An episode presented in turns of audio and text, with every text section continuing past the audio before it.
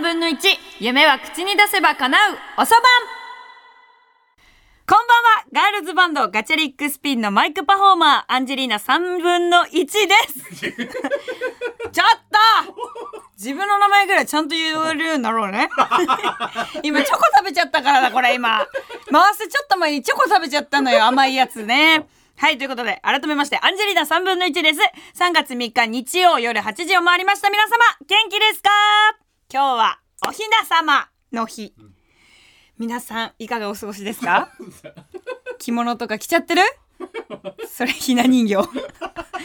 アンジーさ、あんまりさ、ひな祭りの思い出がないんだよね。あの、女の子として生まれてきてるんですけど、あの、アンジーんちってね、3兄弟なんですよ。で、お兄ちゃん2人で、最後に生まれたのがアンジーで、で、唯一、女の子っていう。で、だからなんかあの、お父さん的にはすごいおひな様を大切にしようみたいな感じがあって、お父さんが生きてる時はずっと毎回おひな様を飾ってたんだけど、お父さんが死んだ翌年から一回も飾ってない。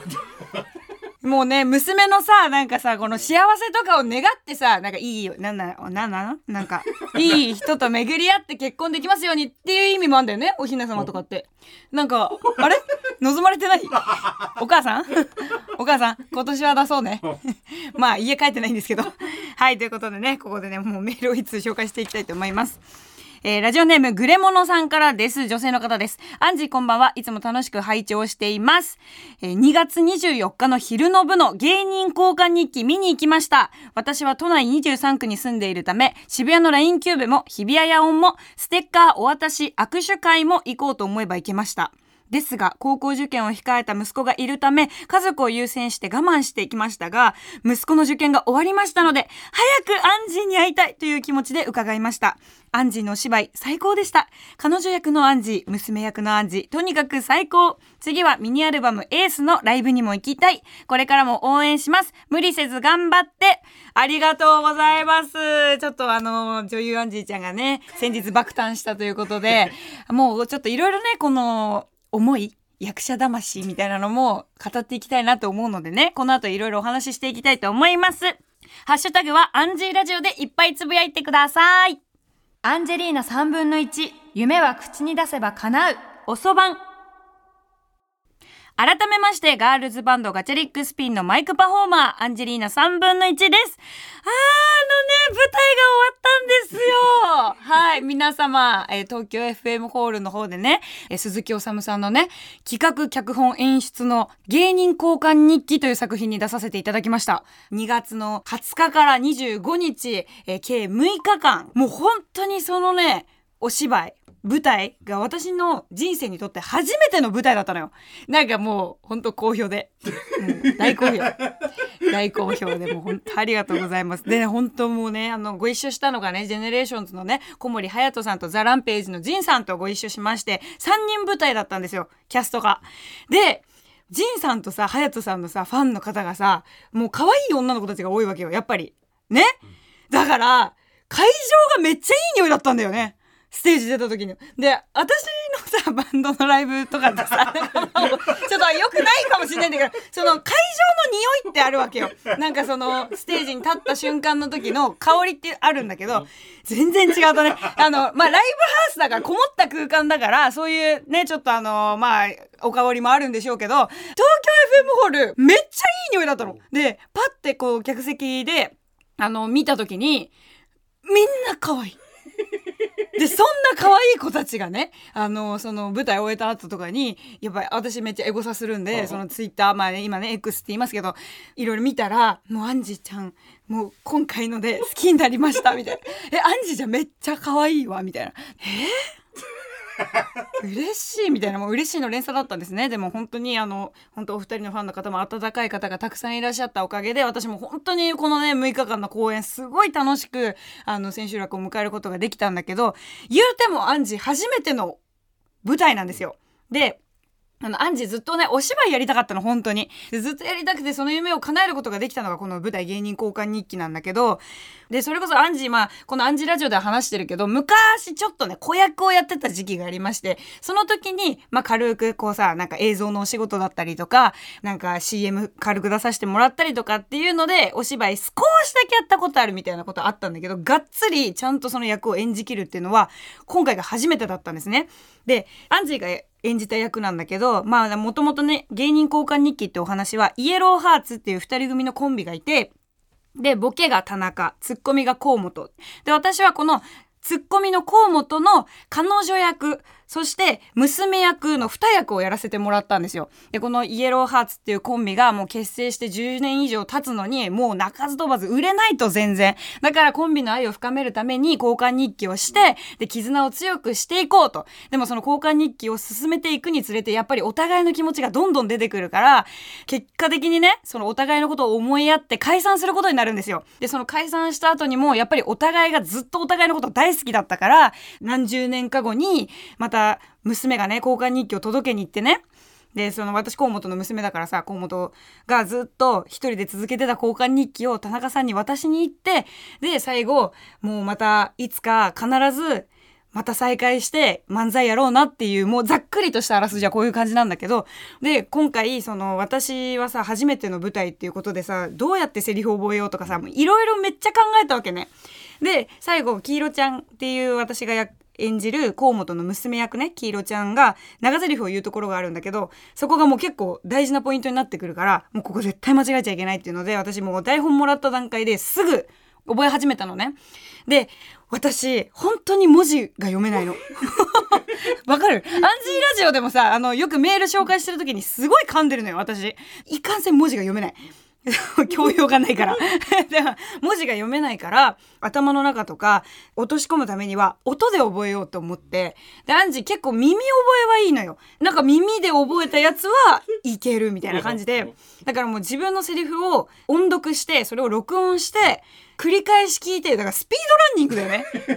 昔流行ったよね、英語覚えるためにさ、ずっと英語繰り返し聞くみたいな。だからそれをアンジーはやってたわけよ。あれ待って、私今さ、スピードランニングって言ってた。それめっちゃ速く走るだけだ、ね。スピードラーニングか。ラーニングって何？学ぶってラーニングっていうのええー、早く学ぶスピードラーニング学びました、ラーニング thank you ラーニングで、その自分のその黄色ちゃん、まあ、10分ぐらいセリフがあるの10分弱ぐらい。それをずっともう録音して、本当移動中もずっと、もうテキストを見、見るよりは、もう聞いた方がいいっていうので、ずっと聞いてたの。で、初めて台本の読み合わせをしますみたいなので、なんかその出演者挨拶みたいなのがあって、で、まあこの日までにざっくり、あの、台本頭に入れて入れておいてくれたらいいので全部覚える必要はないんですけどなんかまあ流れとか把握しておいてくださいみたいな日があったのねでその日初めてそのちゃんと仁さんと隼人さんとご挨拶するとで修さんにもなんかその役が決まった後に初めてお会いする日だったからよしもうなんかこの日までに私は一応ねなんかもうこんなまだペイペイだけど、頑張って覚えていこうっていうので、覚えていったんですよ。なんだけども、全然活かせない。全く活かせない。もうでもなんかその台本のね、読み合わせやりますってなっちゃったのよ。もう、はじめさ、ご挨拶してさ、よろしくお願いしますって言って、私もその日帰んのかと思ってたのね。じゃあ、これから頑張っていきましょうよろしくみたいな。じゃあ、後日読み合わせの日程決めましょうってなんのかと思ったら、そのまま着席させられて、じゃあ、ここから読み合わせ始めますってなって、私もうどうしようどうしよう逃げたい逃げたいみたいになってて。で、なんか読み合わせが始まったんだけど、もう、お二人がすごいのよ。ぐわーって、もう、テンポもすごい、声量もすごい、もう役も入ってる、感情もも入ってるから、私もう読み合わせの段階で泣いちゃうぐらいすごかったの、二人が。で、そんなさなか、アンジーは、一番初めに出てくる役が、その河本の彼女役の久美ちゃんってところから始まるのね。で、その一番初めの第一声のセリフが、ただいまから入るのよ。で、その、河本と一緒に同棲してるお家に帰ってくるみたいな。で、まあ、もともとは久美ちゃんのお家なんだけど、そこに河本が転がり込んできて、で、なんか久美が、なんか河本のことをこう、いろいろやってあげてるみたいなところなんだけど、その、初めのただいまなんか、で、その後に、お弁当これ買ってきたから食べてね、みたいなシーンがあるんだけど、もう速攻のシーンの時、どうしていいか分かんなくなっちゃって、もうみん、二人の迫力がすごすぎて、一番初めの大生、ただいま おい！男子中学生の帰り方しちゃってすただいまお母さんご飯ある？みたいな感じのただいまになっちゃったの。ね、なんか、その後にね、これお弁当買ってきたから食べてって、あの、もう本当にもう超尽くす彼女だから、そういうセリフがあったんだけど、これさ、お弁当買ってきたから食べて？みたいな感じ。もうなんか全然可ない彼女なのね。で、これやばいなと思ってで、なんかその後の、クミのセリフの時も、なんかこう可愛げがないのよ、全然。なんか、もう本当男友達みたいな。男と、なんか異性なんだけど、男友達みたいにこいつ会話できるわ、みたいなタイプの女の子になってたから、あ、もうこれはいかんいかんと思って、その読み合わせが終わった日にね、めちゃくちゃ、あ、もうこれこのままじゃダメだと思って、もう家帰って速攻、もう、もう、雑多な紙にね、クミって書いて、クミはどういう女の子なのかっていうのを書いたのよ、いっぱい。紙に。クミちゃんは、あの、昼間はね、薬剤師やってるんです。で、夜はキャバ嬢やってるんですよ。で、昼間は薬剤師、夜はキャバ嬢。この使い分けを頑張っている彼女。で、彼氏、河本のことをすごく養ってて、で、なんか夢を応援してあげてるとか、ぜ、いろいろ書いて。で、そんで次のね、稽古の日がね、あってね、その読み合わせから稽古の日少し離れてたのよ。期間がね。で、その間にも私結構その一人でのプロモーションがあったりとかで、まあお二人もすごいいろんなお仕事してる人だから、初めてお稽古で合わせますってなった時に、もうその日までに私の中の組を作っていこうと思って。で、初めて3人で舞台、舞台の稽古合わせた時にね、ちゃんとセリフも全部覚えて。台本持たずにやったら、おーってなったの。お、ちゃんとセリフ全部頭に入れてきてるじゃん、すごいじゃんみたいになって、で、ありがとうございます。頑張ったんです、みたいな感じで言ってて、で、だんだんだんだんその稽古を重ねていくにつれて、久美ちゃんがどんな子なのか、自分の中に入ってくるわけよ。いや、久美ってめっちゃ河本のこと好きじゃんって思って、え、待って、これ私、自分が好きな人に対する態度ってどんな感じかなって。一回その演じるとかじゃなくて、組を演じるんじゃなくて、アンジーが好きな人に、あの、その、お帰りとか、ただいまとか、お弁当買ってきたから食べてねっていう時ってどんな感じかなって思って、めちゃくちゃ考えてみたのよ。で、まあ、またある時の稽古の時に、ちょっとその自分の感情とリンクさせようと思って、で、まあ、稽古進むにつれてさ、まあ、場面が変わったアンジーがバーって出る時にさ、なんか、ただいまーって普通に入ってくるのね。で、これお弁当買ってきたから食べてとか言うのね。で、それぐらいな感じのテンションでやってて、で、最後、その演出補助で入ってくださったスタッフさんに、すいません、これってもうちょっと本当は可愛く言った方がいいですかね？ってもっともっと好き度増した方がいいですかね？って言ったらいやでも今のね具合がちょうどいいんだよね。これ以上いくと多分バカになっちゃうから。って言われて えマジかと思って私結構冷静に演じてたの。でアンジーが本当に好きな人にやる態度を今からやね、めっちゃ甘々なの私好きな人に。だから例えば「ただいま」とかもただいまねえ、ハグしてよみたいな感じになっちゃう。で、これお弁当買ってきたから食べてね。美味しいよ、これ。みたいなのがアンジーなの。結構ほんと好きな人になっちゃう。どうでもいいわ、マジで。くそどうでもいい。ただ私は本当にデレッデレになっちゃうの、好きな人にね。だから、ねえねえ、みたいな、もうほんとさ、ね浮気とかしないでよ、みたいな感じになっちゃうんだけど、もうクミはそうじゃないから。クミはちゃんとしてるから。あの、デレデレとかじゃないの。だから私が多分、さ、アンジーのままでクミちゃんをやってたらもうめっちゃ IQ 低い彼女になってたんだけど、そこはちゃんと私も、わ、わきまえてる。だって、組だから私は。って思って ちゃんといいさじ加減で演じさせていただいたりとかもしてね。でその黄色ちゃんって役は娘の役なんだけどもう黄色ちゃんは結構自分のね心情にリンクするところがめちゃくちゃ多い役だったんですよ。でねまあこれさっきもあらすじざっくり言ったけど結局はそのイエローハーツっていうコンビのツッコミの河本の方が、まあ私のね、演じる久美ちゃんと黄色ちゃんと、あの家族の河本がね、河本が、もう自分には芸人のセンスがないから、もう夢を諦めて家族を大事にしようっていうので、あの、夢を諦めちゃうんですよ。で、それは家族のためだけじゃなくて、相方の田中のためにも、自分は夢を諦めるっていうスタンスで諦めちゃうのね。で、結局、その、河本は、夢を諦めた後に、飲食店を始めて、居酒屋でね、ずっとね、お仕事してて、そのまま癌になって亡くなっちゃうんですよ。そこが自分のお父さんと超、全く一緒で、で、ここから自分のお父さんの話になるんだけど、うちのお父さんも、あの、もともとずっと俳優さんやりたかったのよ。で、俳優さんやりたかったんだけど、まあ家族とかもできるし、そのゆくゆくのその将来のこと考えたら、俳優やるのはもう良くないんじゃないかっていうので夢を諦めるんですよ。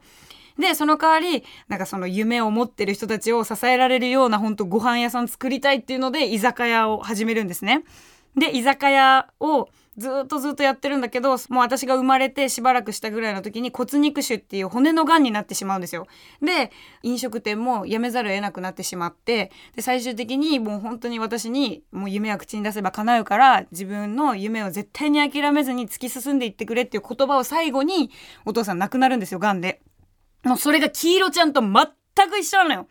だから黄色ちゃんを演じる時はアンジーとしての言葉がその黄色ちゃんのセリフになってるみたいな感覚の方が近かったのね。でも私ってそんなに強い人間じゃないから多分黄色ちゃんほどお父さんのことを話す時にこうシャンとしていられない凛々しくいられないなって思った時にやっぱそれは黄色ちゃんを演じきらなきゃいけないってすごく思ったから黄色ちゃんの役は本当に強ければ強いほど切ないのよ。その黄色ちゃんがしっかり自立してお父さんの言われたことだったりとか、思いっていうのを守り抜くために強く生きる姿を演じきれば演じきるほど切ない役になるのよ、すごい。でもそれが、そのアンジーにはない黄色ちゃんの強さで、そこを演じるのがすごいめちゃくちゃハードル高くて、もう初めの台本のもらった段階でもそうだし、ほんと稽古中旬ぐらいまでもうずっとその黄色ちゃんのセリフではもう自分の感情とぐちゃぐちゃになって泣きながらずっとやってたんだけど、本当にやっと舞台立たせてもらって初日迎えてから整理がついて、黄色ちゃんを演じることができたのは本当に本番の期間中だったんだなっていうのをすごい感じたのね。で、うちのお父さんがね、またちょっと話戻るんだけど、本当に俳優ずっとやりたかったのよ。で、私ももともと、今ミュージシャンやってるけど、もともとはずっとお芝居がやりたくて、この業界に入ったんですね。それが小学校ほんと3年生、2年生ぐらいの時に、お父さんお芝居やりたいんだよねっていう話をしたのよ。で、その時まで、その小学校2年生とか3年生ぐらいの時までお父さんがお芝居をやってたこと知らなかったの、若い時に。で、お父さんはなぜそれを言わなかったかっていうと、その自分の夢を娘に押し付けたくなかったんだって。そうで、なんかお父さんはずっと、本当はなんかその娘が生まれたら自分がお芝居やりたかったから娘にやらせてあげたいなっていうふうに思ってたんだけどそれをそのその幻想とか夢っていうのを私に押し付けるのが違うって思っててずっと自分が何をやってたかを言わなかったの私に。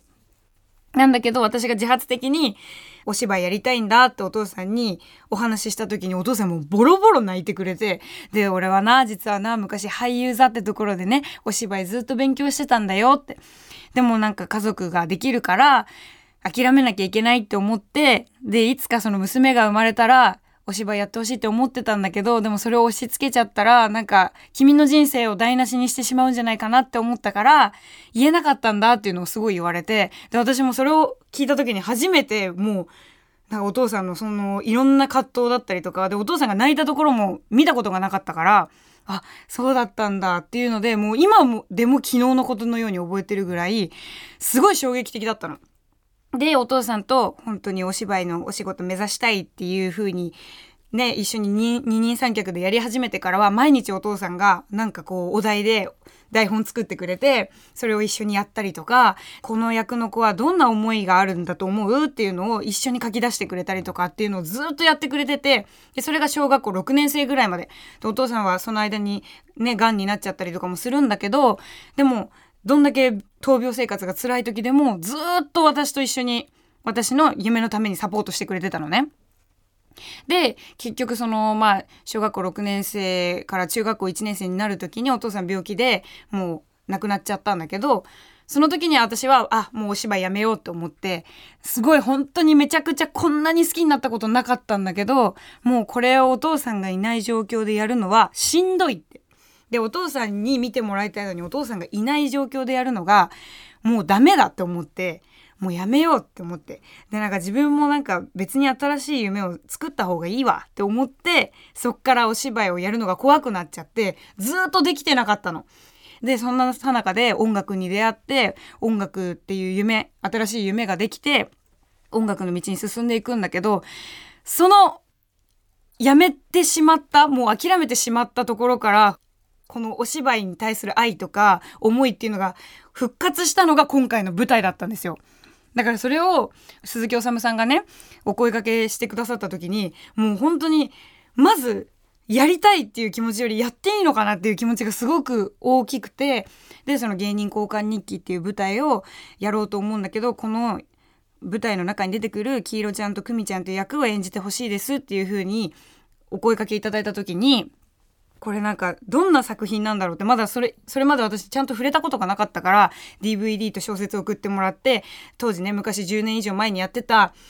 舞台の DVD 見て小説読んだ時にもうボロボロ泣いてえ自分のお父さんのこと書かれてるのかなこれって思って。でそのおさむさんも私のお父さんのことを知ってたのかなってそのラジオとか聞いて知ってくれててこの役オファーしてくれたのかなって思ったらもう全然そんなことなくて本当に純粋に私が東京 FM のジャンメロっていうねおさむさんとそのジンさんがやってるラジオに出演した時にこの子あれじゃないみたいな感じで思ってくれたところからこのお話が来てるからもう本当にそれも運命の巡り合わせだったんだなと思ってでもう今回本当に演じさせてもらうことができてめっちゃ嬉しかったんだけどめっちゃ不思議な話があってその千秋楽の昼公演の前に私ちょっと早めに入って楽屋でちょっとだけ仮眠してたの。で仮眠してたら夢にお父さん出てきたの。千秋楽の日にだよ。で、その夢の内容が千秋楽お父さんが見に来るっていう夢だったの。で、もう私バッて起きた時にもう、もう無意識のうちにめちゃめちゃ泣いてて、で、お父さんが夢の中で、ありがとうっていうのだけ言っていなくなってパッて私起きたのよ。で、あ、多分これ見に来てんだなってすごい思ったし、その、そのなんかありがとうって何に対してありがとうって言ってんのかわかんないんだけど、多分もう一回そのお父さんとの夢のなんか原点を回収してくれてありがとうなのか、勇気を出してくれてありがとうなのか、そのもう本当に支えてくれてるスタッフさんとかさ、あの本当にこうやってオファーしてくれたおさむさんもそうだし、ご一緒してくれたジンさんとか隼人さんに対してのありがとうだったのかもしれないしとかもういろいろ考えて、ビヤーって泣いて、で、本当に昼公演夜公演やらせてもらったんだけどもうなんかそんな不思議なことがいろいろある中での千秋楽を迎えてのちょっとしばらく経って今日収録だったんだけど、この作品はもう私が何年経っても何十年経っても、もう私の身が朽ちて死んだとしても、ずっと残り続ける、もう魂としてしっかり残り続けるような素敵な作品に関わらせてもらえたことに、本当に感謝しなきゃいけないし、もっともっと大きくなった姿をね、たくさんの人に届けていきたいなって、本当に強く思いましたね。すごい幸せな舞台でした。もう本当に舞台見に来てくださった皆さんもそうですし、配信でね、この舞台を見てくださった皆さん、本当に本当にありがとうございました。ちょっとすごいね、ほんと久しくめちゃくちゃ真面目な話しちゃったんだけども、せっかくね、こんなにね、本当に素敵な舞台に立たせてもらったので、ちょっとここで一曲かけたいなと思っております。この芸人交換日記の中ですごく大事な曲になっている一曲です。聴いてください。フジファブリックで若者のすべて。お送りしたのはフジファブリックで若者のすべてでした。アンジェリーナ3分の1、夢は口に出せば叶う、おそばん。アンジェリーナ3分の1、夢は口に出せば叶うおそばん、あっという間にエンディングです。いや、久しくちょっとアンジ語っちゃってたね。結構ね。照れくさいわね。でもね、本当に素敵なね、経験をさせていただいて、もう本当ありがとうございます。もうね、この気持ちをね、めちゃくちゃメラメラさせながら、ガチャリックスピンはですね、ニューミニアルバムエースがリリースされましたので、それを引っ提げてのツアーを今回らせていただいております。え、4月のね、20日には EX シアター六本木でね、ファイナルが行われるんですですが、なんとこちらがソールドアウト なんとこちらの公演がソールドアウトしております。ありがとうございます。それに伴いまして、7月の6日、東京ドームシティホールで追加公演が決定しました。いやー楽しみ。あの、本当にね、この今収録段階ではね、ツアーまだ始まってないんだけどさ、もう、